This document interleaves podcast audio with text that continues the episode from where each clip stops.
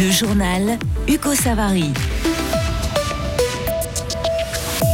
Favoriser le vivre ensemble, lutter contre les discriminations, le canton continue son travail en ce sens avec un nouveau programme présenté ce matin. Un attentat à Tel Aviv fait plusieurs victimes et il n'y a pas d'âge pour apprendre à recycler, ça peut même être ludique comme vous l'entendrez en fin de journal. L'intégration paye, déclaration du conseiller d'État fribourgeois Philippe Demière lors de la présentation ce matin du nouveau programme d'intégration cantonale. Léo Martinetti, ce document prévoit des mesures pour valoriser la diversité, lutter contre les discriminations et favoriser le vivre ensemble. La population étrangère du canton de Fribourg s'élève aujourd'hui à près de 90 000 personnes. C'est 25 000 individus de plus qu'en 2014, année de la publication du premier programme d'intégration cantonale. Si les objectifs restent inchangés, les besoins et la réalité du terrain ont évolué, des changements qui ont été pris en compte pour la période 2024-2027. Conseiller d'État en charge de la santé et des affaires sociales, Philippe Demière nous explique le principal changement apporté par ce nouveau programme c'est justement l'intégration par le biais de cours de langue, d'intensification de cours de langue et l'employabilité des personnes qui permettent justement aussi une certaine reconnaissance. Donc c'est intégrer le plus rapidement possible les personnes dans le marché d'emploi. On a beaucoup d'entreprises qui recherchent actuellement encore des, collaboratrices, collaborateurs et le fait de pouvoir donner ces possibilités à des personnes d'origine étrangère nous permettra également de favoriser l'économie dans notre canton Fribourg. Les mesures prévues par ce quatrième programme d'intégration cantonale s'adressent à différents publics cibles. Tout dépend de l'âge, de la langue ou encore du niveau de formation des personnes arrivant dans le canton. Giuseppina Greco est la déléguée à l'intégration des migrants et à la prévention du racisme. Nous avons des personnes qui arrivent en Suisse qui savent déjà les langues locales. Hein. Pour ces personnes-là, peut-être le besoin d'apprendre une langue, il ne va pas être vraiment présent.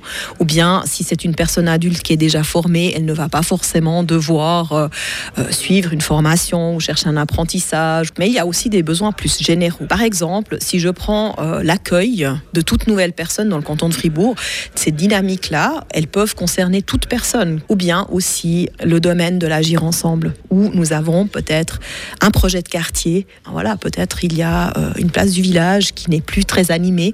Ensemble, ils vont réfléchir à comment lui donner plus de vie. Et au total, le coût du programme d'intégration cantonale se monte à plus de 35 millions de francs. 88% de ce montant est pris en charge par la Confédération. Merci Léo. Et en ce qui concerne la population étrangère du canton de Fribourg, les communautés portugaises et françaises sont celles qui comptent le plus de représentants. Des manifestants pro-tibétains ont été écartés de la gare de Berne par la police aujourd'hui. Ils scandaient le slogan Free Tibet alors que le premier ministre chinois devait arriver.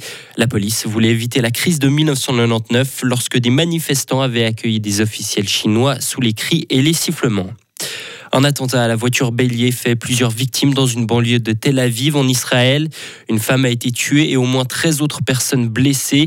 La police israélienne a annoncé avoir arrêté deux suspects palestiniens. Un navire a été touché par un missile au large du Yémen.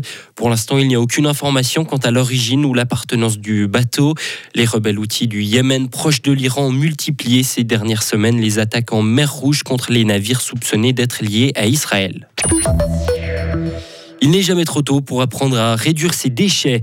Le musée d'histoire naturelle de Fribourg présente une exposition intitulée La Terre à bout de souffle qui traite donc de la problématique des déchets. Et en marge de l'exposition, l'équipe du musée a proposé samedi dernier un atelier pour sensibiliser les plus jeunes visiteurs à ce problème. Les enfants ont pu créer des bricolages à partir de déchets récupérés. Lisa Schild, médiatrice culturelle pour le musée d'histoire naturelle de Fribourg. Moi, j'aimerais que chaque enfant, quand il voit un déchet de la nature, il se demande où ce déchet va finir, et puis peut-être le ramasser, et en tout cas pas le jeter par terre euh, lui-même. Peut-être aussi réduire la quantité de plastique dans sa vie avec des bouteilles réutilisables, des sacs en tissu et tout ça. Mais ici, l'apprentissage se fait sans brusquer les enfants. Roberta Rueger est collaboratrice pour l'association Éducation familiale. Elle explique son rôle sur place amener vraiment les enfants et les familles à apprendre à comprendre sans culpabilité. Par exemple, aujourd'hui, par ce jeu, par ce matériel qui sort des poubelles, les enfants, ils sont sensibilisés aussi à, au thème, qu'est-ce que c'est en déchets, où il part, euh, où il va. Vous voyez, avec beaucoup de légèreté. L'exposition La Terre à bout de souffle est à découvrir jusqu'au 28 janvier au musée d'histoire naturelle de Fribourg. Retrouvez toute l'info sur frappe et frappe.ch. Radio FR. Quelle est la couleur du ciel? Le temps de mardi reste ensoleillé, mais toujours avec de la fraîcheur. Il va faire entre moins 4 et 1 degré. Mercredi, avec plus de pluie de 1 à 8 degrés, de la neige qui remontera vers 2000 mètres. La pluie sera verglaçante le matin, notez-le bien. Et puis des flocons à basse altitude nous attendent jeudi après-midi.